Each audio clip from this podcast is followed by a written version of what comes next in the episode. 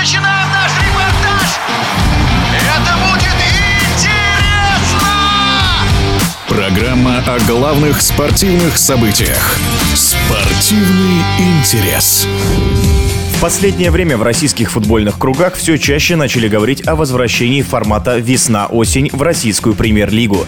Сейчас уже более 10 лет команда играет по системе «Осень-весна».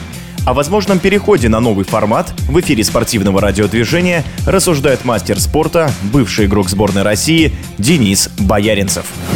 Да я вообще спокойно отношусь. Во второй лиге все это время работал. И особой разницы я не вижу. Весна, осень, очень весна для второй лиги. Может быть, в премьер-лиге какие-то преимущества дают, не знаю. Не вижу я такой особой разницы ощутимой, честно говоря. И при этой системе играли, и при другой системе играли. Зимний период всегда останется как бы такой достаточно длинный, подготовительный для команд там второй лиги плюс-минус ФНЛ. Поэтому, не знаю. Будет весна-осень. Будем играть весна-осень. Не вижу вообще проблем никаких. Я не думаю, что это связано с тем, что мы надолго выбыли из Кубков. Может, какие-то преимущества есть для РПЛ в этом. Ну, а для команд второй, там, я говорю, лиги вообще абсолютно, мне кажется, без разницы. Можно оставаться и по старой, и по новой схеме. Объективная оценка будет у людей, которые как бы работают в РПЛ. Когда там в мое время мы играли всю жизнь, там весна-осень на, на протяжении многих лет, и вообще проблем не вижу никаких. Мы в советское время, то есть и в Еврокубках команды удачно выступали. Вот, и наши команды, ЦСКА, и Зенит выигрывали э, трофеи, когда мы играли по системе весна-осень. Поэтому не знаю. Я, честно говорю, глобально, глобально каких-то изменений с этими переходами не вижу абсолютно.